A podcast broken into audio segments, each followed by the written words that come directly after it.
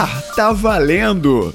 Voltamos para conversar sobre uma habilidade de gestão que pode multiplicar as suas vendas. Eu sou o Nélio Xavier, host do Insider, e é hoje, nessa mesa, que sai o programa de indicação desse podcast, hein, Duzão? É hoje que sai. Finalmente! Eu acredito! Como que vai sair? Antes de dizer como, eu preciso te contar quem está aqui comigo hoje nessa mesa. Primeiro, o cara que tem na sua carteira de clientes nomes como Zico, Ferrugem, Skoll. Imagina só o potencial de indicação da Sandy, meu amigo, que é liderada por ele. Ego Marzulo, seja bem-vindo ao Insider novamente. Obrigado, Nélio. Mó prazer estar aqui de novo. Vamos nessa, Rodrigo, Edu. Vamos para mais um dia. E ele que tá fazendo um crossover de mesas aqui do Insider, tá saindo lá do digital pra cá pro gestão, o imbatível, o carioca que virou paulista, que deve uma visita pra esse host que tá falando. Autoexilado, autoexilado. o nosso volante de marketing digital aqui, Edu Costa, tá de volta ao Insider. Ah, Nelhão, beleza? Fala galera, muito bom estar aqui de novo. Estou me sentindo em casa, não sei porquê, mas me sinto em casa. Pô, tem tempo, né, cara? grava. Ele é um dos top voices linkedianos mais queridos dessa bancada. O público sente falta quando ele não tá aqui e pede ele lá no LinkedIn.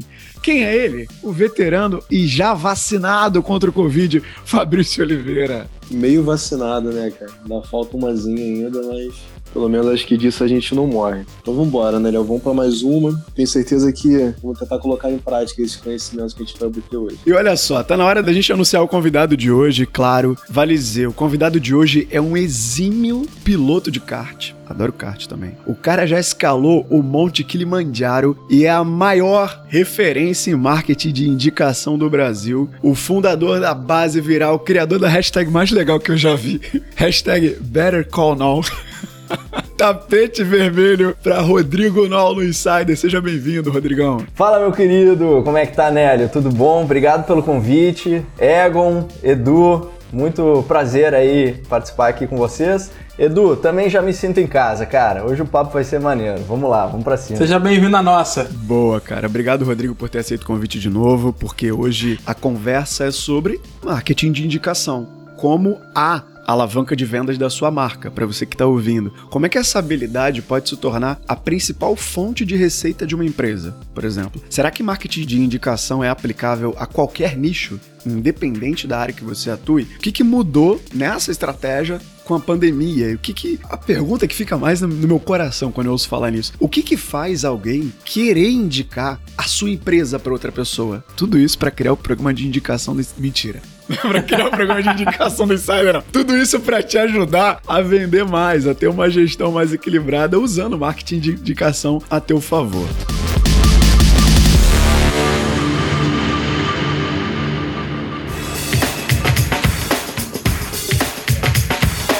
E antes de chegar nessa pauta épica que você está prestes a ouvir aqui no Insider, eu preciso te dar aquele aviso de que, se você está chegando hoje aqui no Insider, é o seu primeiro episódio, seja muito bem-vindo, muito bem-vinda. Nós temos um episódio número zero aqui no feed, é o trailer, se você está ouvindo no Spotify, que pode te dar um contexto melhor de quem nós somos, se a tua curiosidade bateu aí, sobre o que nós falamos, o que nós já fizemos, vai lá ouvir que pode te ajudar a se localizar. Agora, se você está acelerado por aí. Não se esqueça que aqui na descrição do episódio tem a dica do tempo total da conversa se você ouvir esse papo em um e-mail. Se você acelerar ele, ah, não sabia que dava para acelerar? Pois é, dá para acelerar o episódio. Você mata ele, mata os outros do feed mais rápido. Aqui na descrição tem um tempo total da conversa se você acelerar esse papo. E olha, eu vou te falar, eu tô gravando isso aqui depois que a conversa já foi, você pode até acelerar. Agora, se você não entender, sugiro que volte, viu? Porque eu já ouvi esse papo mais de três vezes, eu aprendi demais com o Rodrigo Nol. E tenho certeza que você também vai aprender.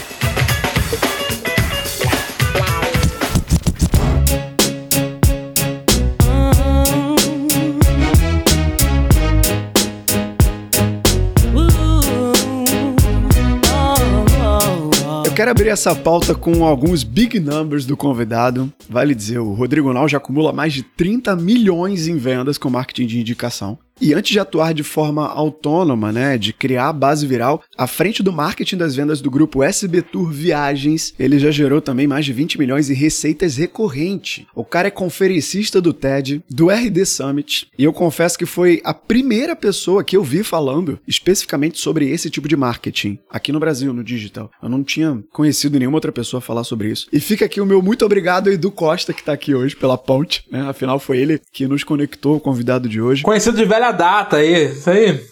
Eu conheço a. Eu falei pro Nó, eu lembro em 2018, evento do Superlógica. Nó tinha acabado de sair da SBTU ou coisa do tipo. Eu falei, Nó, cara, tem um oceano azul aí, irmão. Vá colocar esse marketing de indicação no mundo, pelo amor de Deus. Eu lembro. Não foi nesse evento que a gente tem a icônica foto, aquele do, dos É aquela icônica foto. É. Agora o público tá se perguntando, qual foto, né?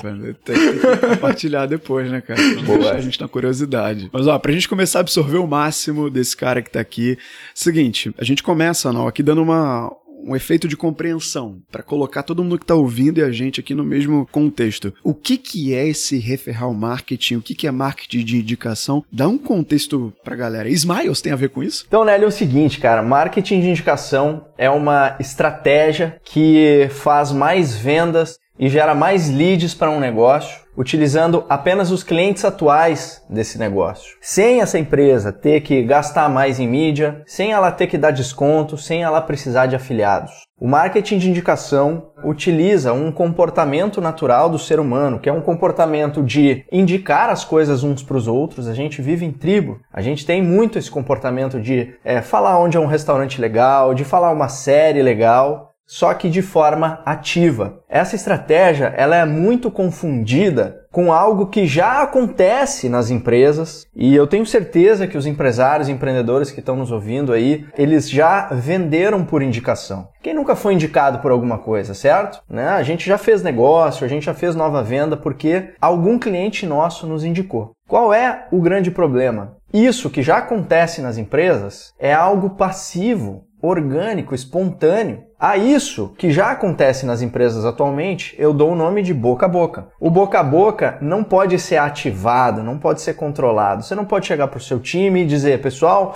vamos dobrar o boca a boca mês que vem porque dobrou a nossa meta. Vamos dobrar o boca a boca. Imagina no quadro da empresa. Meta, dobrar o boca a boca. É estranho, né? Não tem como. Agora, o boca a boca acontece por alguns motivos. E o que eu descobri algum tempo atrás, eu vou contar um pouco melhor essa história aí para vocês hoje, foi quais são essas alavancas que fazem os seres humanos indicarem coisas uns para os outros. E quando a gente mexe nessas alavancas, quando a gente pilota essas alavancas, é a gente consegue de fato ter um programa de indicação, né? Ter uma estratégia de indicação ativa dentro dos negócios, que pode ser escalada, pode ser otimizada, pode ser ativada. Então, realmente o marketing indicação utiliza algo que já está dentro das empresas, já está embaixo do nariz da maior parte dos empreendedores, que são seus clientes atuais, para eles poderem vender mais. Legal. Sem precisar de softwares complicados, sem precisar gastar mais em mídia e sem mesmo dar desconto. Cara, boa. Eu vi o. Confesso que eu vi o, o TED, recomendo até, viu? Que vocês também vejam o TED, o TEDx do, do Nol, que foi recente, né, Nol? Foi agora. Foi. Foi agora em abril, sim, não foi? Sim, foi. Foi agora em abril, acho que faz um pouquinho mais de um mês aí, do momento que a gente está gravando essa, esse podcast. E eu fiquei muito, demais, com a imagem da descida da montanha na minha cabeça. Porque eu fiquei demais, e aí só pra dar o contexto, né? Ele falou da, da ida dele ao Kilimanjaro, mas a descida da montanha é o que você não aproveita. Todo mundo acha que é só vender, mas não, cara. Olha a base que você já pode ter, o que não está sendo aproveitado. E já quero aproveitar e, te provocar com relação a isso, não. Qual, não sei se você tem esse número, né? Mas vou jogar aqui no teu colo. Qual o tamanho da fatia que você está deixando de ganhar ao não investir em, em referral? Tem algum número, uma porcentagem dessa fatia do que as pessoas não aproveitam? Só para pegar o gancho ali da o gancho da montanha, né? Qual que foi a metáfora que eu fiz? Qual que foi a comparação? Para quem não me conhece muito bem, um dos esportes que eu mais gosto de fazer é praticar o trekking em alta montanha. E a última montanha que eu escalei foi o Kilimanjaro, a montanha mais alta do continente africano, com quase 6 mil metros. Quando eu cheguei lá no, lá no cume do Kilimanjaro, aquela sensação de vitória e tudo mais, a primeira sensação é aquela euforia que a gente tem. Caraca, cheguei. E a segunda sensação, o segundo sentimento que a gente tem é de pensar, cara, tô na metade do caminho. Vou precisar descer isso aqui. certo? Eu acho que o, o, montanhismo é um esporte que tem muitos comparativos com empreender. Né? Cara, é gestão de risco, é lidar com o imprevisto, é trabalho em equipe, é você ir a milha extra, né, o extra mile, dar o máximo, é planejamento. Eu faço essa comparação, é como se o cume fosse a parte glamurosa. Todo mundo quer chegar lá. O que poucas pessoas não sabem é que 70% dos acidentes com morte em montanha são na descida. Então, se você nunca descer a montanha, você não vai para a próxima. E a descida é como se fosse o pós-vendas. Todo mundo quer vender, mas se você não entrega, se você não presta um bom serviço, é bem provável que no futuro você não continue existindo. E esse número, Nélio, que é um número é, que eu uso bastante assim para ensinar meus, meus clientes, meus alunos, existe uma pesquisa bem famosa nesse mercado do Texas Tech Institute. E eles dizem o seguinte: 83% dos clientes satisfeitos de uma empresa estariam dispostos a recomendar essa empresa para seus amigos e familiares. Porém, Somente 29% de fato fazem. E a diferença se chama lacuna de indicação, que representa até 54% de vendas adicionais que um negócio não está fazendo por simplesmente não lembrar os seus clientes de indicar mais. É bizarro. E é simples assim em muitos casos. Você só não vende mais, cara. Você não dá o call to action, você não lembra o seu cliente de indicar mais.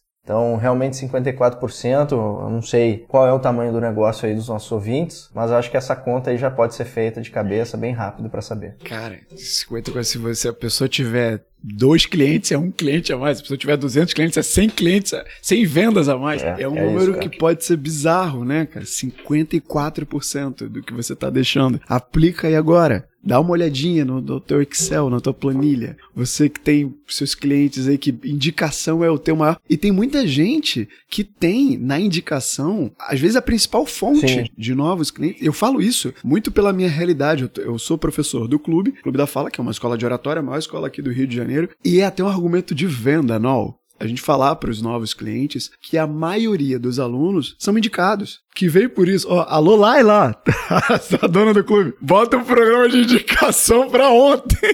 Porque se já a maioria das entradas é de indicação. Cara, aí, é amigo. isso. Sabe o que, que eu sempre digo, Nélio? E demais que quem tá nos ouvindo? Muita gente diz isso para mim. Sim. 70, 80, 90% do meu faturamento é por indicação. E aí eu respondo: muito legal, parabéns. O que, que você está fazendo para melhorar isso? Ou seja, aquilo que é ah, o canal de vendas, né, a fonte de entrada de vendas, que representa a maior parte do teu faturamento, você simplesmente não está olhando. Você está deixando na sorte você está deixando de lado, sabe? Até que alguém diga, aquilo ali é uma coisa que a gente não, não sabe, né? Não está no nosso radar. Depois que alguém diz, fica muito óbvio. Foi dessa forma que eu comecei, né? Eu percebi que meus clientes já me indicavam. E me caiu uma ficha que foi, cara, se eu já estou vendendo tanto por indicação, sem fazer nada, o que será que vai acontecer? Isso lá na SB Tour. Lá na SB Tour, é, é. Então foi essa ficha que me caiu. O que será que vai fazer se a gente incentivar isso? O SB Tour até era uma empresa já um pouco mais avançada nesse aspecto. Eles tinham algumas campanhas de indicação, já vendiam um pouco por indicação de forma ativa e eu fui responsável por trazer profissionalismo no canal, transformar de fato em canal e não é deixar isso ser esporádico, né? Então colocar ROI, colocar métrica, colocar uh, call to action, acionamento e,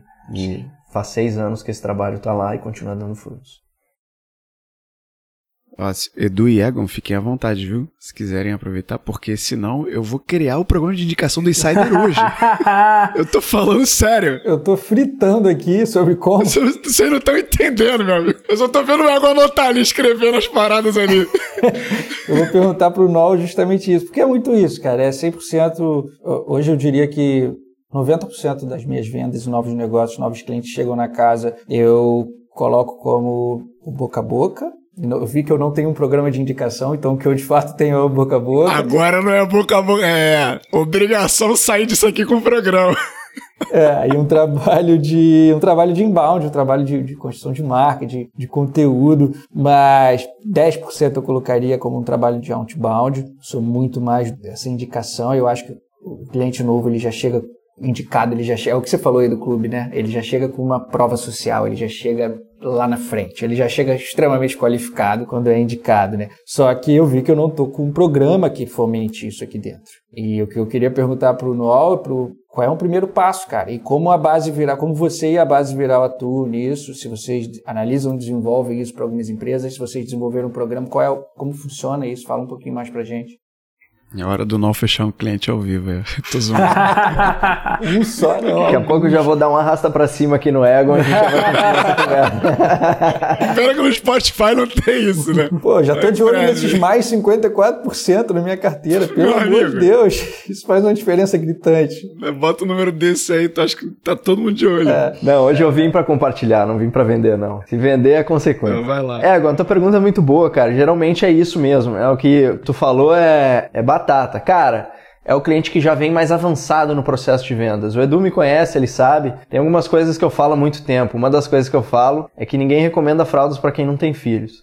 Eu acho que essa talvez tenha sido uma das frases que eu mais repeti na minha vida profissional. Porque, cara, ela de fato traduz um dos principais benefícios dessa estratégia. É, ou seja, eu conheço o Edu. O Edu é meu amigo, então eu sei o que, que ele faz da vida, o que, que ele gosta. Eu sou cliente, por exemplo, da empresa do Egon e eu também sei como que é esse produto ou serviço. Não tem nenhum motivo na Terra que me faria conectar o Edu e o Egon, caso eles não se conhecessem ainda, né? Se eu não soubesse que eles já são um bom perfil. E quando a gente tenta fazer prospecção ou estratégias de aquisição frias de clientes, que eu não tenho nada contra, pelo contrário, eu defendo que a gente precisa ter uma multiplicidade de canais. Quanto mais formas de entrada de novos clientes aí na nossa empresa, melhor. Mas a questão é que muitas vezes a gente erra a persona. A gente não consegue nessas estratégias do anúncio, da prospecção, do afiliado, da parceria, do influenciador. Muitas vezes chega muita gente com um perfil ruim. Então eu destacaria essa como uma das grandes vantagens aí. E aí, Egon, eu diria assim: o grande primeiro passo, tá? É antes mesmo da gente montar um programa de indicação. O programa de indicação é a forma mais automatizada, entre aspas, é a forma mais escalável. Eu quero falar ainda sobre isso hoje. Mas tem uma pequena estratégia que ela é a mais recente, a estratégia mais nova que a gente desenvolveu aqui, que é a estratégia do duplo A. Que ela, cara, uma estratégia matadora, eu já quero dar aí para todo mundo que está nos ouvindo. O que, que eu percebi, Ego? Muitas empresas, como a dos nossos ouvintes aqui, já vendem muito por boca a boca, mas nunca se deram nem ao trabalho de agradecer as indicações que eles estão recebendo hoje dos seus clientes atuais. E isso chega a ser, cara, um contrassenso, porque muitas vezes 90% do faturamento do cara é por indicação e ele simplesmente não agradece aos seus clientes atuais. O que, que a gente desenvolveu em cima disso? A gente desenvolveu a estratégia do duplo A, que é o agradecer e ativar. Muitos dos nossos clientes reportam que simplesmente adotando essa simples estratégia, eles já costumam receber mais vendas por indicação. Próxima vez que você receber uma venda nova, você pergunta como ele te conheceu, se foi por indicação, você pergunta quem foi o indicador. Então, o Nélio foi indicado pelo Edu. Aí você vai no Edu e você fala para ele mais ou menos o seguinte: Edu, acabei de receber o contato do Nélio. Muito obrigado pela sua indicação. Indicação pra gente é muito importante, quero que tu saiba disso. Quero que tu saiba que ele foi muito bem atendido, muito bem recebido aqui na nossa empresa. Até aqui a parte do agradecer. Agora vem a parte do ativar. Inclusive, quero te dizer que tu pode continuar mandando indicações dos teus amigos que têm esse perfil, mesmo perfil que ele. Indique seus amigos que são assim, são assados, são assim, são assados, fazem isso, fazem aquilo. Ou seja, descreve a tua persona para ele, para esse teu cliente indicador. E você pode mandar essas indicações nesse canal, nesse canal, nesse canal, nesse canal. Essa simples ação de transformar isso em processo não pode ser quando tu lembra, quando tu tá afim, quando o teu vendedor acordou e quer fazer. Tem que ser sempre. Cara, o simples fato de você fazer isso sempre já vai colocar mais dinheiro no teu caixa. Isso é o que muitos dos nossos clientes aqui reportam. Nem começamos a criar o programa de indicação ainda, e isso realmente já é uma das coisas que eu recomendo aí para todo empreendedor, todo todo empresário. Perfeito, cara. É, só essa mudança de mentalidade em cima disso, acho que ela já traz toda a empresa em prol disso, né? Entendendo a importância disso, já traz um. E aplicar aí o duplo A já deve trazer coisas é, significativas. Daqui a pouco, então, a gente chega aí no, na parte de automatizar isso tudo. Mas deixa eu te fazer uma pergunta, cara. Tu vê, pela tua experiência, pelo, pelos anos que você está aplicando isso, tu vê isso funcionando geral, assim, qualquer segmento de mercado? Ou tem alguns segmentos que isso funciona mais, isso funciona menos? Legal.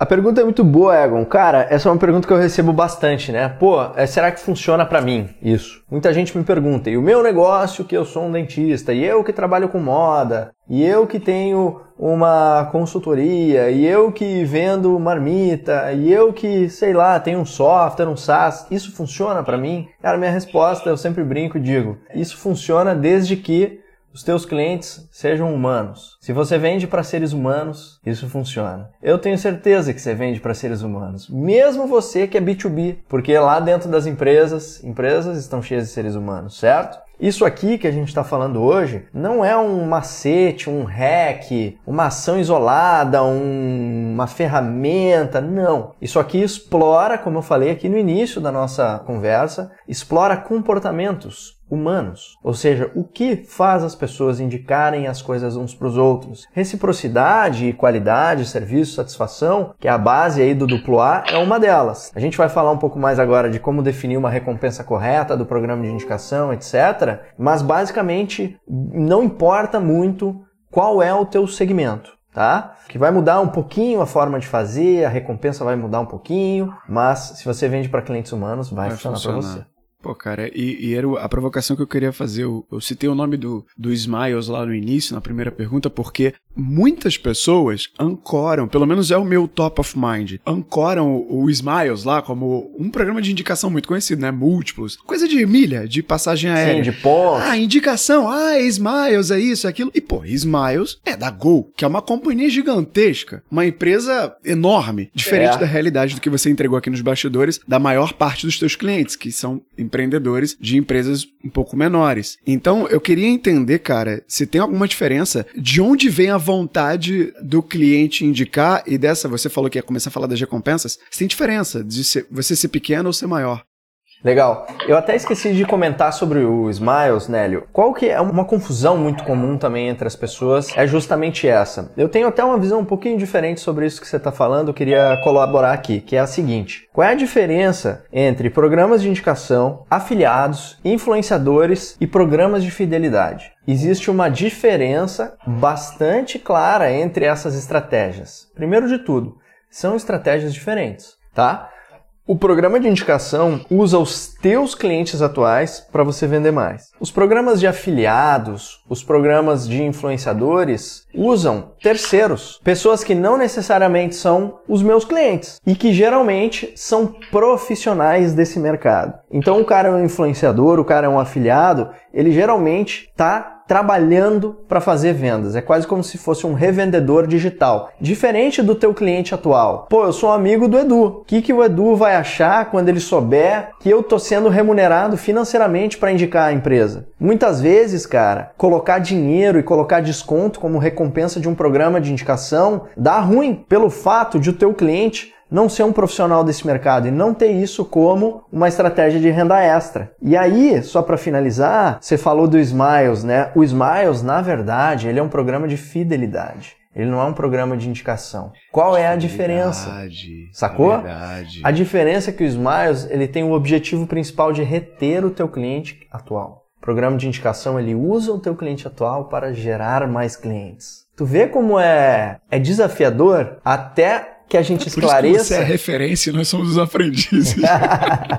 tem muita coisa, cara. Tem, tem muitas nuances, muitas minúcias ali para entender. É, cara. Mas essa, essa escala do menor para o maior, por exemplo, o duplo A que você acabou de falar, Sei. é uma das diferenças? Cara, o que, que muda geralmente, tá? Não muda muito, não, é em relação ao tamanho da empresa, porque, novamente, a estratégia da indicação ela não começa numa ferramenta ou numa capacidade financeira do negócio. Ela começa no cliente, na persona. Então eu vou te falar uma coisa, tá? O maior erro disparado de todo empresário empreendedor Até antes de ouvir esse podcast. Depois não. É na hora de escolher a recompensa do programa de indicação. Sabe como é que ele faz errado? Eu tenho certeza que alguém aqui na nossa audiência já está fazendo. Eles ficam quebrando a cabeça, tentando pensar em qual deveria ser a recompensa para o meu programa de indicação. Se você, é Nélio, Egon, Edu, Fabrício, vocês estão pensando agora em qual deve ser a recompensa para a empresa de vocês, minha sugestão é pare. Vocês começaram errado. Sabe por quê? Não é vocês que vão decidir qual é a recompensa do programa de indicação. Também não sou eu. O Edu sabe quem é. É o cliente de vocês. Não faz sentido que se o teu cliente não se interessar pela recompensa do teu programa de indicação, ele não vai querer te indicar tanto assim? Então a recompensa do programa de indicação não tem que ser tirada do nada da minha cabeça, tem que ser tirada da cabeça do meu cliente. Se você começar por aí, você já começa meio caminho andado certo. Não importa se você é uma empresa grande, pequena, uma empresa média, B2B, B2C, de alto ticket, baixo ticket, não importa. O que importa é quem é a tua persona, o que o teu cliente estaria interessado em receber como recompensa ao indicar seus amigos. Então, cara, vou dar exemplos. Já vi recompensa sendo assinatura de Netflix, já vi recompensa sendo coxinha na rodoviária para empresa que vende passagem de ônibus, já vi recompensa sendo licença extra no meu software, eu que sou uma empresa de software. Já vi recompensa sendo produto extra, eu que sou um restaurante. Já vi recompensa sendo desconto de dinheiro sim, quando essa é a minha proposta de valor. Já vi recompensa sendo ingresso de evento. Já vi vários tipos diferentes de recompensa. Qual que é a mais legal para o teu negócio? Aquela que o teu cliente se interessar mais. Que legal, cara. Faz sentido isso? Disso? Total. Não, total.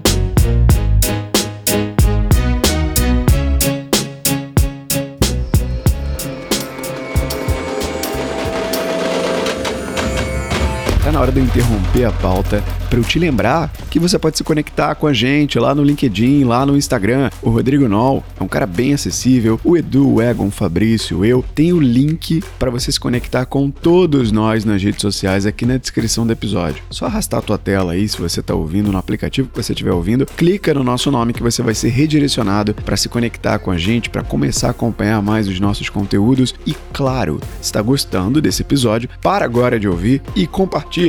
Joga lá nos stories, marca a gente. É a forma de você dizer pra gente que você tá gostando desse conteúdo e que ele tá sendo útil para você. A gente vai ficar muito feliz de verdade se você espalhar a palavra do Insider para toda a sua rede. Aproveita que a pauta é marketing de indicação e indica a gente para as pessoas.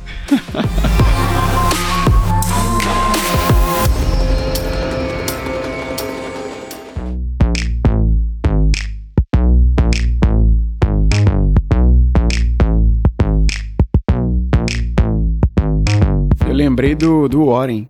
Não sei se tu conhece. Claro, lá, de, uma, lá da uma minha agência terra. de investimento até do sul. Lá da minha terra, do, do Tito Guzmão e da Jordana. Exato, do Tito, do é. Tito, é. Eu conheci o Tito no evento aqui no Rio. Eu fui cliente deles por três anos. E eles tinham um programa de recompensas lá que eles davam mega foco no app. E eu lembro que o primeiro prêmio, cara, era uma indicação, era um ações bobas de indicação, era uma carteira. Uhum. Mano, eu tava louco numa carteira. Uhum. Uma carteira dobrável. Sim. Nossa, não, eu fiz de tudo pra ganhar aquela carteira. pra você ver. Bicho, eu indiquei pra geral do meu trabalho. E eu ainda criei um tutorialzinho, ó, tem que cadastrar, faz isso, faz aquilo. Cara, ganhei a carteira. Recebi a carteira em casa. Cara. Eu tava louco numa carteira. E antes disso, não sei se você vai lembrar, Nélio, o programa de indicação da Warren nem tinha essa recompensa. Você lembra que antes deles lançarem, eles fizeram uma, uma fila viral tecnicamente se chama fila viral. Você se cadastrava para ficar sabendo quando o Warren ia lançar e ao indicar amigos, você furava a fila. Você ficava sabendo antes. Tu lembra é disso? Verdade, do novo app. É, quando eles fizeram o lançamento do novo app. Mano, aquilo ali foi.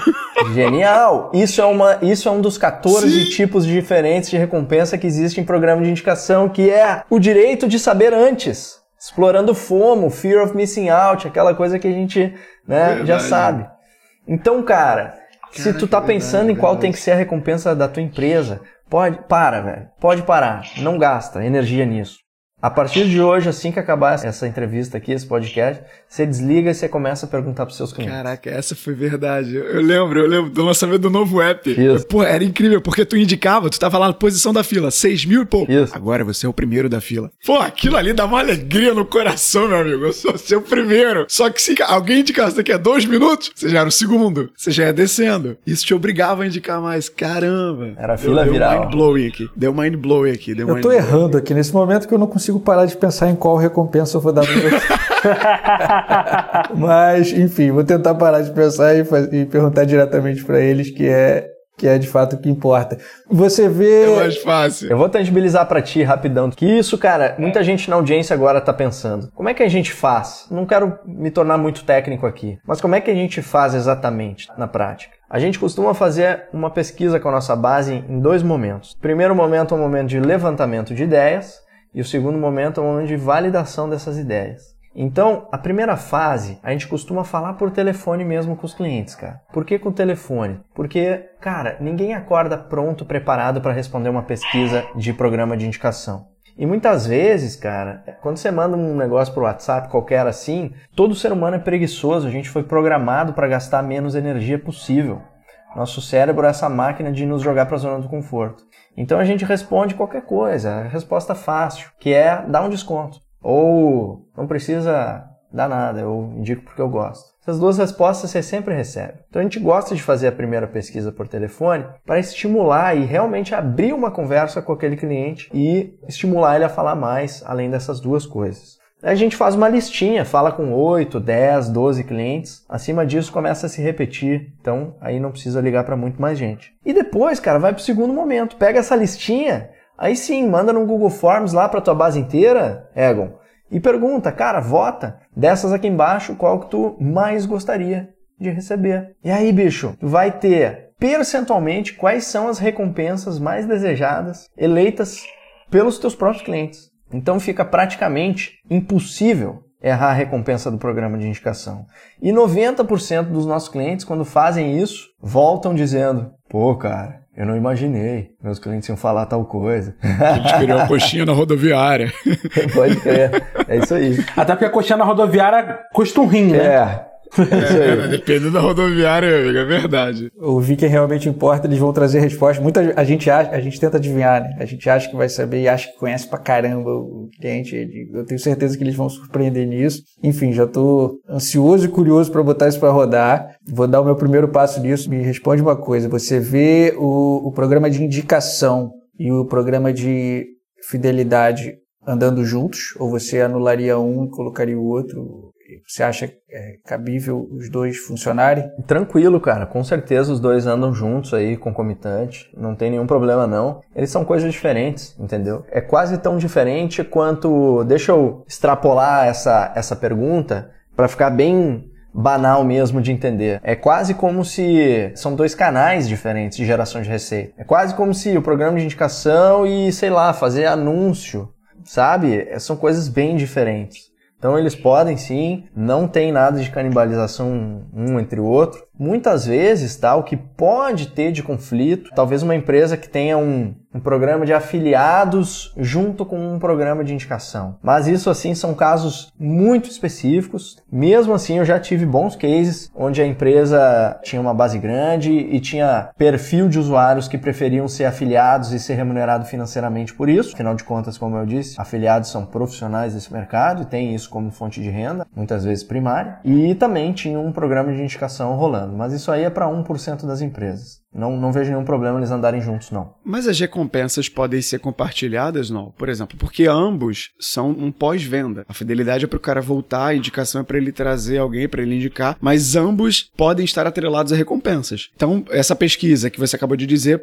pode também ser aplicada a uma, um programa de fidelidade ou não. Pode, cara. Qual que é o ponto? Muitas vezes o problema é a confusão, é a falta de clareza. Então o cara quer fazer um programa de indicação, monta um programa de afiliados e o cliente acha que é um programa de fidelidade. De fidelidade. É o, é o suco do Chaves lá. De tangerina, de tal.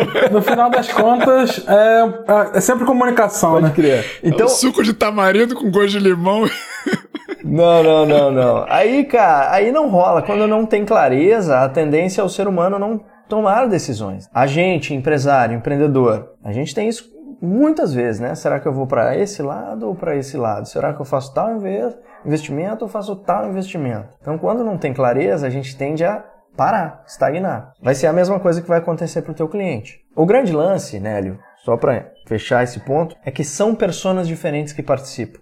O cara que é afiliado e quer ganhar dinheiro com aquilo e vende, revende aquilo, ele é um cara bem diferente de um outro cara que é teu cliente, não quer ser remunerado financeiramente, acha que aquilo inclusive é um pouco ruim ali mediante o cliente dele. Muitas vezes ele estaria preferindo receber uma um mês extra ou uma, uma camiseta da tua empresa ou uma carteira que dobra. É, que dobra. Bom, o Fabrício chegou um pouco depois aqui, só para dar o contexto, Fabrício. Eu não sei se você tem, cara, mas tem programa de indicação lá na Fowler? Tem algum estímulo a isso? Não. Ainda não. Ainda não. Fabrício, você está deixando dinheiro na mesa.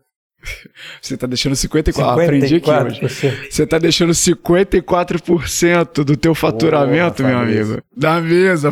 Pô, tá de sacanagem. Sacanagem. Anota aí, mano. Vamos fazer, vamos resolver isso aí pra ontem. Rebuta aí o episódio quando for pro ar pra você colocar um programa de indicação lá. Mas vem cá, você tem é, entrevista com o Fabrício, agora de frente com o Fabrício. Tem clientes que te indicam, tu sabe se tem uma porcentagem das tuas vendas que vem de indicação? Ah, sim. Do boca a boca? Percentual bem grande até, na verdade, né? Eu consigo fazer uma diferença entre o cara ser o meu consumidor e o cara ser o meu cliente. São duas coisas totalmente diferentes. Eu tenho um cliente meu que tem mais roupa do que eu, por exemplo. Porque às vezes a gente tem coleção que é muito, muito corrente, né? E aí acaba muito rápido, por exemplo. E eu não tenho tempo, por exemplo, de pegar uma camisa. E tem cliente meu que tem 70 camisas minhas. Tira foto, posta, compartilha. Então, tem uma galera que. Assim, eu, eu, costumo dizer que a galera que consome de verdade mesmo pela identidade, pelo propósito, pela mensagem, pelo conceito, acaba virando fã, né? Se tiver. Se o cara for meu, minha persona, na verdade. E ele acaba divulgando, porque ele vive entre iguais e ele acaba querendo que outras pessoas que são parecidas com ele usem também. Então. Olha como o Fabrício falou. Eles acabam indicando. Esse é o ponto. Se eles já te indicam tanto, sem tu não fazer nada, imagina o que, que aconteceria se tu estimulasse, se tu simplesmente lembrasse esses caras. Então, para quem está nos ouvindo, esse é o grande ponto. Programas de indicação servem, sim, para teus clientes indicarem novos clientes, mas também serve para os teus leads indicarem novos leads. Não são seres humanos também? Leads e clientes? Então, muitas vezes, cara, se tu tem uma base de leads, se tu tá fazendo um lançamento, não, acabamos, a gente não acabou de falar do Warren. Você ainda não era cliente da Warren quando eles não tinham lançado o produto deles. Tu era um lead e tu indicou um montão eles. Então, a gente pode ir por essas duas mecânicas, né? O método que eu desenvolvi tem esse pilar importante, o pilar das mecânicas. Você pode ir para um lado ou você pode ir para o outro. Ambos são bons modelos e aí realmente depende do que a empresa quer estimular mais no momento. Cara, boa. E só para fechar esse bloco aqui, dando uma dica para o Fabrício, eu sou teu cliente, viu, Fabrício? Antecipando aqui a pesquisa que você poderá fazer com os seus clientes, eu, se indicar alguém para Fowler, gostaria de ganhar uma camiseta da Fowler como uma recompensa de indicar. Malandramente. Malandramente. Só dizendo porque eu tenho roupas da Fowler, então eu te indicando, se você quer um programa de indicação, fica a dica aqui, viu? Uma camiseta, um boné, já sai Às vezes é mais barato para ele do que um cupom de 100 reais que ele tirou da cabeça dele, por exemplo. Tá vendo? Já fica a dica para você aqui. Mm, what you looking at? Body like cinnamon roll. Icing on the top. If you got it, let's go. Pill. Vamos lá, cara. Eu quero, eu quero evoluir aqui para um outro ponto. Pergunta completamente leiga, tá? Viu, não? É bom que eu tô aprendendo demais aqui hoje. Você falou de um momento aí do B2B. Poxa, cara, se você, se a tua área que você trabalha vende para ser humano, meu amigo, é aplicável marketing de indicação para você. E aí quando a gente trata de B2B de empresa, tem ser humano lá dentro. Agora, tem algum contraponto que você possa fazer entre esse marketing de indicação aplicado a B2B e o B2C, por exemplo? Empresas indicam empresas e pessoas indicam pessoas. Tem, tem algum caso caso disso, não é, não é claro para mim essa diferença. Cara, empresas são feitas de pessoas, certo? Sempre que você assina um contrato com uma empresa, o que está lá na última página do contrato, na última folha, na última linha, é sempre um CPF, certo? Então, lá dentro das empresas são teus clientes, existem muitos seres humanos que, como o Fabrício bem falou, tem tribos. Então, a galera que gosta de vinho Chardonnay, que nem eu gosto, eu conheço mais pessoas que gostam de vinho Chardonnay. A galera que trabalha com marketing digital, Eu conheço muita gente que trabalha com marketing digital. A galera que implementou programas de indicação, nicho do nicho do nicho. É, eu conheço um monte de gente também, provavelmente meus clientes que implementaram conhecem outras pessoas que implementaram. Então, sim, dentro das empresas existem essas pessoas, tá? Qual é a grande diferença, tá? Muitas vezes as pessoas erram ao montar programas B2B por não seguirem o método. Ou seja, exemplo clássico, vou dar um desconto para aquele cara me indicar outras empresas. Acontece que aquele cara é um funcionário da empresa, não é ele que paga a conta, não é ele que paga o boleto. Fica uma recompensa inócua para ele. Não faz diferença. Então, muitas vezes você vai mais por um caminho de dar um treinamento para o time dele, né? E aí depende muito de quem é esse cara dentro da empresa. O programa B2B do Pipe Drive, por exemplo, software CRM, na época dava camiseta, moletom e caneca, porque eles tinham lá sua principal persona como os analistas, né? De repente para um gerente, para um diretor, para um presidente, já vai ser outro tipo de recompensa. Então essa é a prova que quando muda a persona, muda a recompensa. E não é se a tua empresa é grande, pequena, média, etc. Para resolver essa questão, tá? Eu sempre digo o seguinte: fazer programa de indicação é que nem fazer hambúrguer. Quem sabe cozinhar hambúrguer aí? Como é que se faz hambúrguer? É sempre um eu pão... acho que eu sabia, mas eu tô depois dessa, eu acho que eu não sei mais não. Vai Fico até lá. preocupado aqui. O pão, hambúrguer, pão. Pão, hambúrguer, pão. Perfeito, velho. Perfeito, Nélio. Você é um exímio Porra, cozinheiro de acertei uma. hambúrguer. Até que enfim. Agora deixa eu te perguntar. Se sair o pão, já não se chama mais hambúrguer, certo? Mas pode mudar o sabor do hambúrguer, pode mudar o tamanho, pode mudar o formato, pode mudar o ingrediente. Fazer programa de indicação é sempre a mesma coisa. Sempre você começa perguntando para a persona, sempre você faz uma boa divulgação do programa internamente, já podemos falar um pouco mais sobre isso daqui a pouco. O processo é sempre o mesmo, que pode mudar um pouco o recheio. Então, tua persona é uma, a persona do Egon é outra, e a persona do Fabrício é outra, e a persona do Edu é outra. Vai mudar a recompensa, mas o jeito de fazer é sempre o mesmo. Cara, entendi. Eu te perguntei isso até porque eu tenho clientes que são B2C, que são pessoas, por exemplo, mentorandos, mas eu tenho clientes que são empresas que me contratam para criar estratégias de podcasts, por exemplo. E aí eu fiquei, eu fiquei nessa dúvida de como, por exemplo, fomentar que a empresa me indique para outra empresa para que eu faça outro podcast, mas na verdade é entender ali o nível da pessoa que me contratou para pensar na recompensa para ela. É, no caso, para perguntar para ela. Sim, pra perguntar pra ela pra entender. É isso aí. Beleza. Meu amigo, eu acho que eu vou ter que pagar o não depois desse podcast.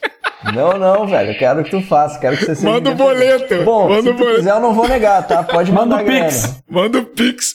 Posta o Pix aqui no chat. Toca o sininho, toca o sininho. Toca o sininho aí, caraca, tá, tá uma, Hoje, é- uma hoje é dia consultoria 31, já bateram a meta aí de vendas. No, o dia que a gente tá gravando é dia 31, último dia do mês. Quem é que já bateu meta aqui. aí? Verdade, cara. Pô, Seguinte, ponto interessante de, de diferenciação de, de B2B, B2C. Agora, o, você falou de Pipe Drive aqui, o Egon, acho que tinha falado lá atrás, sobre ferramenta, de como você pode já avançar esse processo de colocar numa ferramenta, de automatizar. Você acabou de falar do pão, hambúrguer, pão. É bacana ter esse processo já delimitado. O que, que é essencial, o que, que é o básico. Foi o Gustavo que falou? Não, foi o Alfredo. O Alfredo falou no último EP. Cara, as pessoas não fazem o básico. E o básico é importante. E quais softwares, cara? Quais diferenças tem entre software de venda? Tem software de venda por indicação, software de pós-venda? Tem uma forma da pessoa automatizar isso? Tem coisas que são básico. O básico número um é perguntar pro teu cliente o que ele gostaria de ganhar. Tem uma segunda coisa que é o básico. O segundo básico é tão óbvio, mas tão óbvio, que quando eu falo, a pessoa fica pensando assim, caraca, por que eu não pensei nisso antes? Muitas empresas me procuram com programas de indicação que não funcionam. Rodrigo, socorro, me ajuda, quero resgatar o meu programa de indicação, não está funcionando. Sabe qual é a primeira coisa que eu faço? A primeira coisa que eu faço é pegar 5, 10 contatos de clientes da empresa desse cara, ligar para esses clientes e perguntar: Você sabe que existe um programa de indicação? Oi, programa de indicação? Ô, Você sabe me explicar? Sabe me dizer qual é a recompensa? Ah, até sei que existe, mas não sei como é. Cara, as pessoas criam recompensas boas, muitas vezes, e esquecem de comunicar isso para seus clientes antes de ferramenta. Então, você não pode se dar o luxo de achar que teus clientes vão sair te indicando loucamente nesse mundo com excesso de informação e escassez de atenção. Você precisa garantir que teu cliente saiba que o programa existe, entenda o programa e lembre de indicar. Por incrível que pareça, muita gente não faz uma das coisas que é básica em marketing e vendas. Dar call to action. fazer os caras saberem, fazer os caras entenderem, fazer os caras lembrarem. Então, como é que você divulgou o programa para tua base? Ah, não, não, só botei lá num rodapé, num canto, dentro de um menu da área logada. E aí você acha que não está funcionando por quê? Porque ninguém sabe, porra. Então, resolveu o básico 1 um de extrair da cabeça dos clientes. Resolveu o básico 2 de fazê-los saber que o programa existe, resolve o básico 3. O básico 3 é a tua pergunta, controle. Né? Ferramentas. Como é que se faz isso? Bom, eu sou um grande defensor de que ferramentas não resolvem a vida de ninguém. Eu recebo um monte de gente com ferramenta de indicação contratada, programa com zero resultado. Vai ver, a recompensa está toda cagada, pode falar isso aqui, e a comunicação não existe. Então, o que, que eu recomendo? Se a tua empresa tem baixa escala, uma, duas vendas por dia, três, às vezes quatro, cinco, sabe qual é a melhor forma de traquear? Quando o cliente chega, você pergunta: Como você me conheceu? Se ele disser que é indicação, pronto, está traqueado. Se você tem um pouco mais de escala, você pode utilizar uma ferramenta sim, tá? Agora, não vá para a ferramenta sem ter feito os dois passos anteriores que eu falei. Sem ter escolhido uma boa recompensa, sem ter feito uma boa divulgação do programa para sua base. Eu sempre recomendo uma ferramenta gringa, acho que ainda no Brasil não tem uma tecnologia legal, estável disso, infelizmente, apesar de ter alguns projetos já começando. A ferramenta gringa que eu mais uso chama UpViral, mas, novamente, um monte de gente contrata UpViral e resultado nulo, porque errou a parte da estratégia. Usar, não sabe. A estratégia para colocar na ferramenta está equivocada. Exato. Exatamente. Isso é o mais importante, cara. É a mesma coisa que você me dizer, pô, eu vou botar é, um milhão de reais nos, no Facebook Ads. Tá bom? Se fosse só jogar dinheiro lá dentro, seria fácil. Qualquer um estaria milionário. Não é só jogar dinheiro lá dentro. Você tem que segmentar certo, tem que fazer a copy certa do anúncio. Ou vou dar um outro exemplo. É só eu comprar os melhores ingredientes para o meu jantar. Se eu não souber cozinhar, não vai dar certo. Vou comprar a Ferrari mais potente para ganhar a corrida. Se não souber pilotar, não ganha a corrida. Então, vou contratar a melhor ferramenta de indicação. Se a recompensa estiver errada, não vai dar certo.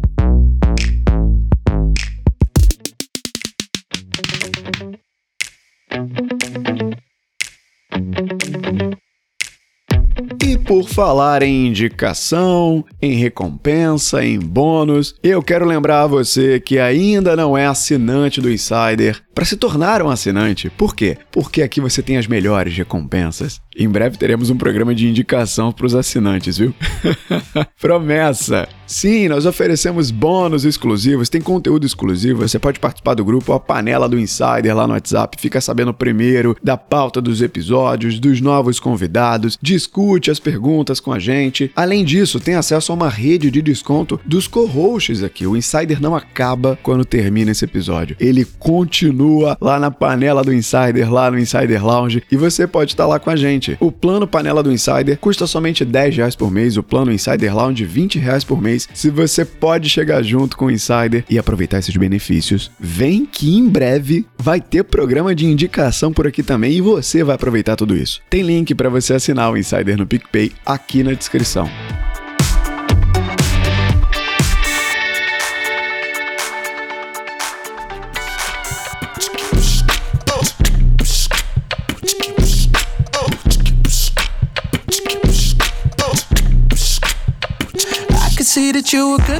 Boa. Seguinte, eu quero passar para um, um outro ponto aqui que geralmente alguns convidados preferem não falar, que é um ponto polêmico. É, só Nota que... tremeu ali na base. Acabei de lembrar que eu preciso ir, galera. Um beijo, tchau.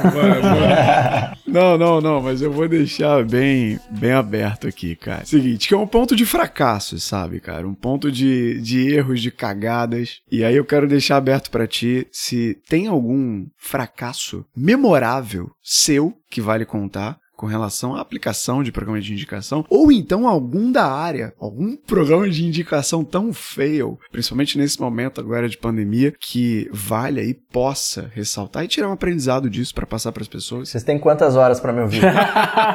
Não, tem o teu jantar aí, meu Não, amigo. daqui a pouco eu vou pro jantar, o restaurante me espera um pouquinho lá. Putz, cara, eu esses dois erros que as pessoas cometem, que eu falei, foram erros que eu cometi no passado. E obviamente são erros que empresas que querem vender mais por indicação, mas não estudam, não usam um método. E foi por isso que eu criei o, o tal método VPI, que é o caminho fácil, é os três passos certeiros lá para você fazer um programa de indicação. É para eles não cometerem esses erros. Eu já cometi esse erro de tirar da minha cabeça a recompensa do programa de indicação. Vocês querem saber? O pior deles foi quando eu resolvi dar um carro no programa de indicação. A gente comprou a porra do carro. Que isso, E depois a gente descobriu que os caras não queriam. Meu. Deus. Velho, é isso, entendeu? assim, cara? Foi lá no SB Tour, a Parece galera- promoção de shopping, né? Aquelas promoções de shopping, Hã? de carro. Caraca. Então, velho, a gente já cometeu esse erro, entendeu? E aí eu voltei atrás, eu voltei pra base. E eu sempre digo isso, bicho. Marketing de indicação também é marketing. Você não pode quebrar um dos principais fundamentos do marketing. Qual é um dos principais fundamentos do marketing? Venda o que o seu cliente quer comprar e não o que você quer vender. Então tem um monte de empresário apegado a produto que tem um ego exacerbado que ele acha que as pessoas vão querer aquilo que ele gosta. E não é bem assim. E aqui na indicação funciona da mesma forma. Você tem que recompensar a pessoa com o que ela quer. Se ela não quiser, não funciona. Então teve esse caso aí, que foi um caso icônico, um caso clássico. A gente voltou pra base, fez o feijão com arroz. E sabe o que as pessoas queriam, bicho? As pessoas queriam diária de hotel, elas queriam coisa bem mais barata do que um carro. É, e Você dando um carro, cara. foi, foi. O que que foi? Qual foi o fim do carro? Fiquei curioso agora. Ah, eu velho, a gente próximo. deu pra uma cliente. Saiu o carro? Saiu, a gente deu pra uma cliente lá, mas o resultado foi pífio, entendeu? Pelo investimento da sim, campanha. Sim, sim, sim. Então a gente voltou, fez o feijão Os caras cara fazendo poupança pra viajar pro Japão. Os caras dando carro. É. E quando veio a cliente, eu nem sei que fim levou. Eu sei que eu fui lá, eu entreguei na garagem dela. Cliente vendeu o carro e comprou a viagem.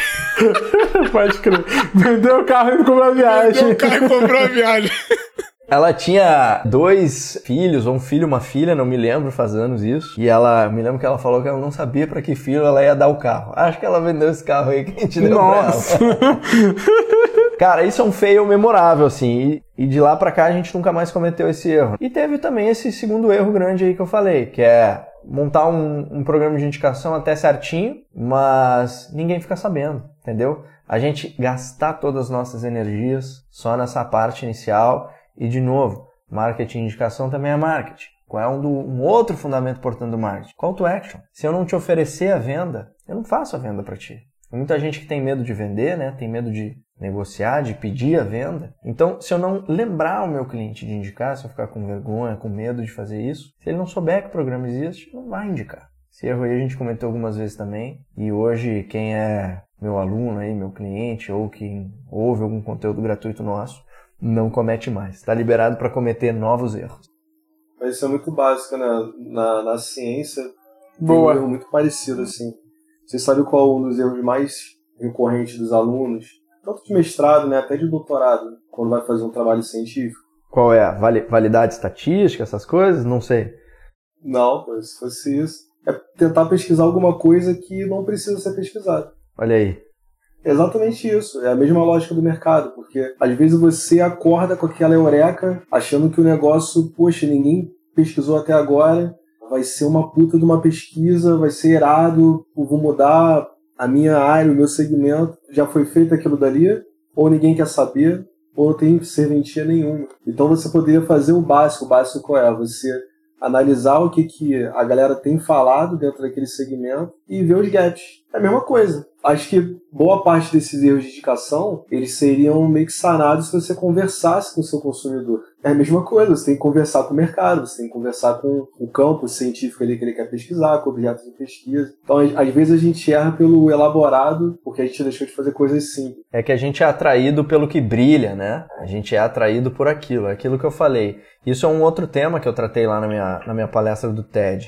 Eu lancei uma frase lá, né? Eu falei, cara, o pós-vendas é o novo vendas. Então, se você não se faz mais do que três meses, quatro meses que você é empresário, empreendedor, não parou tudo que você estava fazendo numa tarde para simplesmente, cara, conversar com o teu cliente, trocar uma ideia com ele, sem ser tentando vender alguma coisa, sem ser quando você vai entregar o seu produto ou serviço, eu acho que você não faz uma das coisas básicas, que é vender o que o cara quer comprar, entender o que está acontecendo na vida desse cara. Sacou? É conhecer a sua persona. Conhecer a sua persona quando alguém fala, cara, me dá um, um arrepio, porque virou um clichê tão grande que as pessoas falam, falam, falam, mas não fazem. E muitas das respostas estão lá, cara, embaixo do nariz. Olhar a fachada, né? Na verdade, o Eric Reis fala isso no livro dele. E um, um, um ex-chefe meu, muito da antiga, falava isso, cara. Quando tu estiver assim, com a equipe extrapolando, cheio de coisa para fazer, ao invés de você se imbuir em mais coisa para fazer, em mais meta, mais resultado, mais isso, mais aquilo, vai lá pra fachada, olha pra frente do teu estabelecimento, do teu negócio, da tua equipe e toma um café, vai resfriar a tua cabeça, vai trocar ideia com alguém, liga para um cliente, como o Rodrigo falou, liga para um cliente chave, às vezes os clientes que sempre falam contigo ali daquela lei de Pareto dos 20%, ele vai te dar uma resposta que vai servir para todo mundo. Então, acho que olhar para fachada é bom, você parar um pouquinho de vez em quando. É, perfeito, cara. Cara, tem uma das métricas mais importantes e estratégicas que eu vejo no mundo dos negócios, que é a tal métrica do NPS, que é uma métrica que até muitos empresários conhecem, mas ainda não aplicam. O NPS, ele é em inglês chama Net Promoter Score. É uma métrica global de medição de satisfação dos teus clientes. E ele é aquela clássica pergunta que eu tenho certeza que você que está nos ouvindo já leu ou já ouviu. De 0 a 10, o quanto você recomendaria nossa empresa para seus amigos e familiares. Com certeza você já viu essa pergunta em algum lugar. Qual que é a magia, né? Qual que é a grande vantagem de você fazer isso no teu negócio e perguntar isso para os teus clientes. Muita gente acha que, pô, os clientes promotores, os clientes satisfeitos e tal, eles têm a resposta mais importante. E eu discordo disso. Saber o que os teus clientes satisfeitos estão falando sobre a tua empresa é importante para você manter aquilo que você está fazendo de bem feito. Mas os teus clientes insatisfeitos, eles são uma consultoria de luxo grátis para tua empresa. O cliente insatisfeito, ele sabe tudo o que o teu negócio precisa fazer para melhorar. Então, você enquanto empresário, empreendedor, deveria gastar mais tempo ouvindo esse cara do que o cara que está satisfeito lá. O cara que está satisfeito, o cara falou 9 ou 10 eu recomendaria a tua empresa, manda ele para onde? Manda ele para programa de indicação. O cara falou que está satisfeito, manda o cara indicar. O cara que deu 0, 1, 2, 3, 4, 5, 6, né? São os detratores. Esse você ouve e trabalha no que ele falou. Porque aquilo ali, cara, geralmente é uma melhoria relevante. Tem gente que paga caro para ter essa lanterna apontada pro, pro que os caras estão reclamando ali, né? Quando tu faz uma pesquisa dessa. Tipo assim, a minha esposa é personal trainer, né? Então, durante o... antes dela ser personal trainer, ela trabalhou numa academia que o inferno da academia era NPS. Então, quando ela ficava no salão, toda a pressão do gerente regional era fazer NPS, fazer NPS. Toda a operação ela meio que desviou a conduta que ela tinha que ter de cuidar do aluno dela, se está fazendo a postura correta, se ele está pegando o peso correto, a execução, a cadência, para fazer o NPS. Então, o NPS era o terror dessa, dessa franquia de academia que ela trabalhava. Em farmácia acontece a mesma coisa. É, não. E olha que coisa engraçada, né? Era é tão mal administrada essa questão do NPS, porque se tornou como se fosse uma, uma pedra no meio do caminho ali do gerente, porque foi um negócio. Eles eram tão cobrados por aquilo dali, eles deixavam de ligar para o operacional correto, deveria ligar, e outra, eles olhavam só para o número. Porque, por exemplo, é, teve um detrator. Ouvi o Rodrigo falar do detrator porque eu durante anos ela vinha, poxa, teve um detrator hoje, aí era um, tinha que fazer reunião, era aquele negócio. Só que eles consideravam a detração que foi feita, mas não o motivo. Vamos dar um exemplo. Teve uma detração porque a academia não tinha uhum. secador de cabelo na, no banheiro. Mas nenhuma academia tinha secador de cabelo no banheiro. Aí o cliente ia lá, mas essa academia é horrorosa, não tem secador de cabelo no banheiro. Aí dava lá uma nota ruim. Aí ao invés do gerente entender a minúcia daquela nota ruim, e consertar, ou então ligar para o cliente e falar: olha, meu camarada, não tem aqui secador de cabelo e não deveria ter. E aí ele ia em cima da equipe. Então, assim, acabou que um negócio super bacana de você mitigar ali quais poderiam ser os problemas futuros, se tornar um negócio totalmente sem sentido. Eu não vou dizer que esse foi um dos motivos dela ter saído, mas eu tenho certeza que 50% dos profissionais de educação física dali são muito insatisfeitos por conta disso. E já saíram por conta disso para outras academias que não tinham essa pressão toda no NPS. Então, é uma baita de uma ferramenta de melhoria de resultado, de acompanhamento, mas que sendo usada errado, cara, já era. Se tu perguntar a nota que o cliente te deu e não perguntar o porquê ele deu a nota, provavelmente você não vai ter muito o que fazer. Agora, perguntou a nota 0 a 10. Por que você deu a nota acima? Pronto, cara. Aí é, eu já vi, eu já vi CEO, sabe? Uma vez eu, eu fui visitar uma empresa fora do Brasil, fui, pra- fui em Boston visitar essa empresa. Uma das maiores empresas de marketing digital. Sabe o que, que o CEO fazia? Ele olhava o NPS semanal, pegava a resposta escrita, né? A resposta qualitativa ali dos clientes, categorizava todos os problemas que a empresa estava tendo era secador de cabelo, era limpeza, era isso, era aquilo. Escrevia num post-it cada um deles e passava na empresa distribuindo o problema para cada responsável. Toma, Fabrício, tu resolve esse. Egon, tu resolve esse. Nélio, tu resolve esse. Edu, tu resolve esse. Desse jeito, eu acredito que NPS é estratégico. Perguntar por perguntar e não fazer nada com a resposta, aí melhor não perguntar, né? Quero dar um pulo aqui para nossa parte final da pauta. Antes, eu só quero levantar uma dúvida, porque o Edu, ele não era escalado dessa mesa, mas como ele é o mais imerso no mundo digital, não sei, Eduzão, se você tem algum, algum ponto de indicação que tu já aplicou na LinkedIn, cara, eu não provoquei você. Você é o cara que mais faz lançamentos aqui, que mais treina essas pessoas. Você já aplicou, cara? Como você já conhece o NOL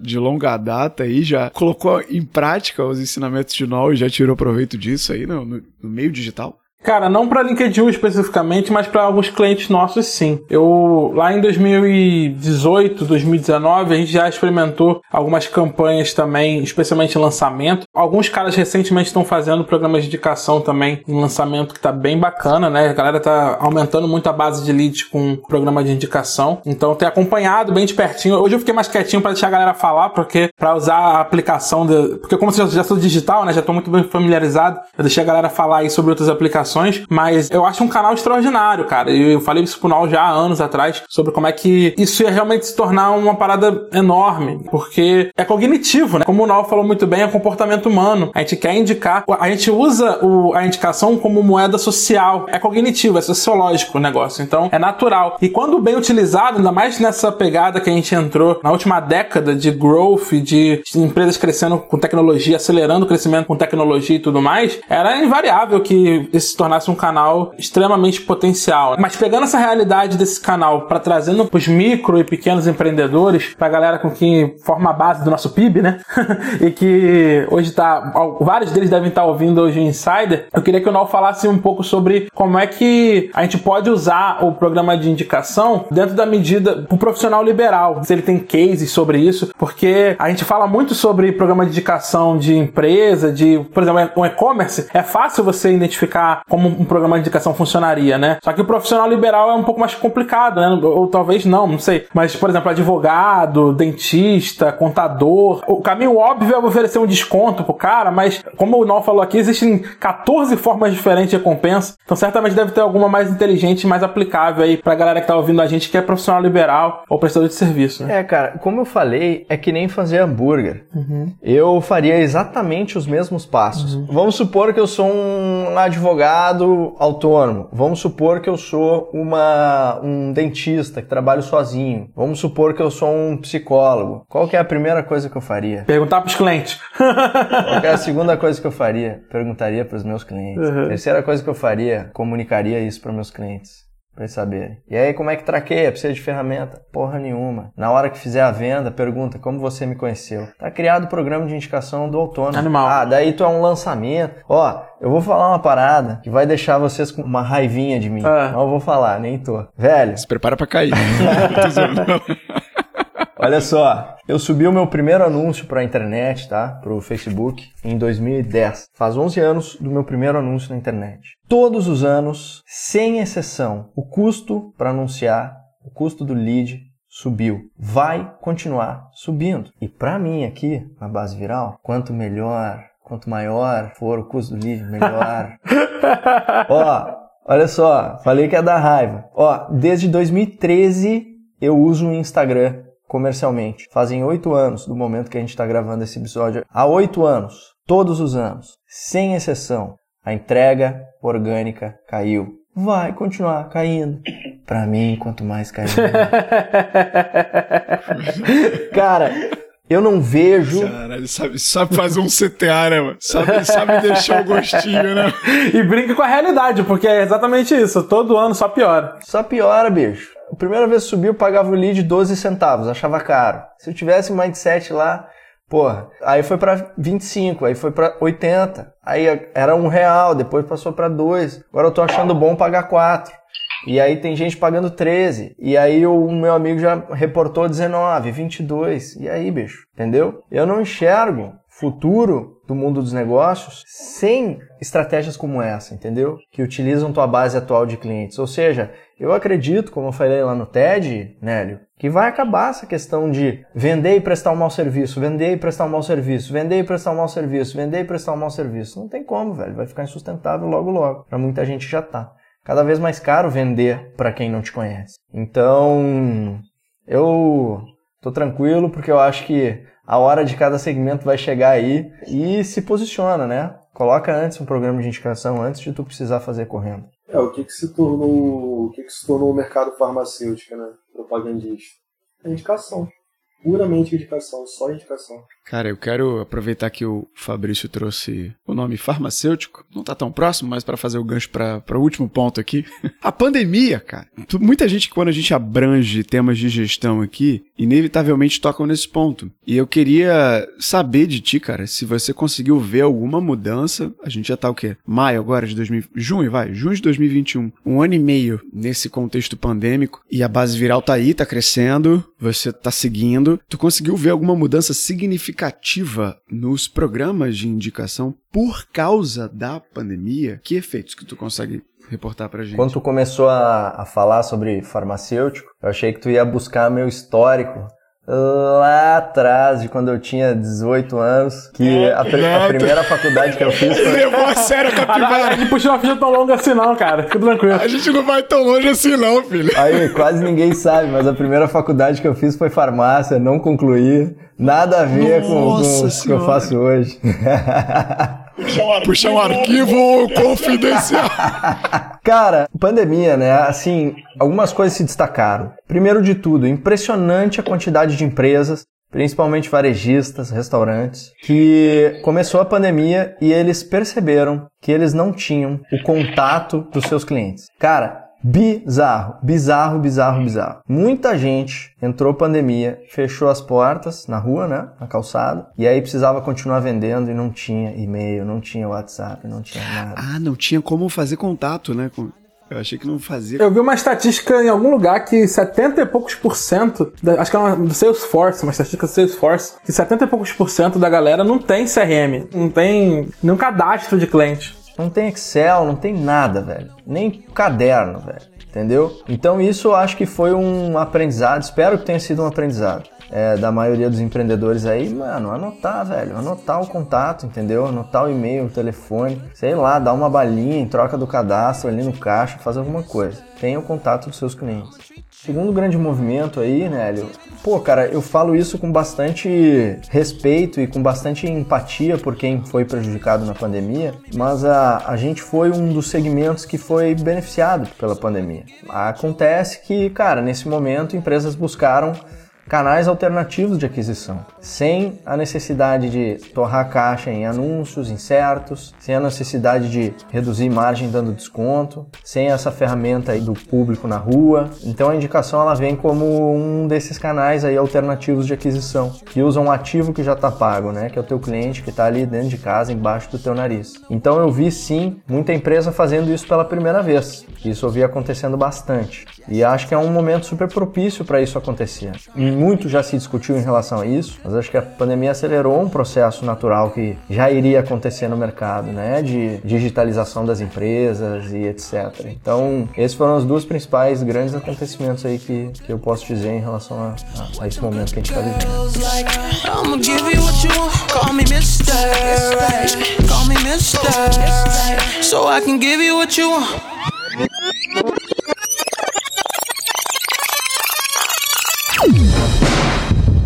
Calma que ainda não acabou, né? Tem os créditos do programa para quem fez ele acontecer. Produção e roteiro, Nélio Xavier. Arte da capa é responsabilidade do Michael Moura. Edição de som, ele sempre ele, Thiago Augusto. Apresentação nas vozes de Nélio Xavier, Fabrício Oliveira, Egon Marzulo e Ana Carolina Almeida.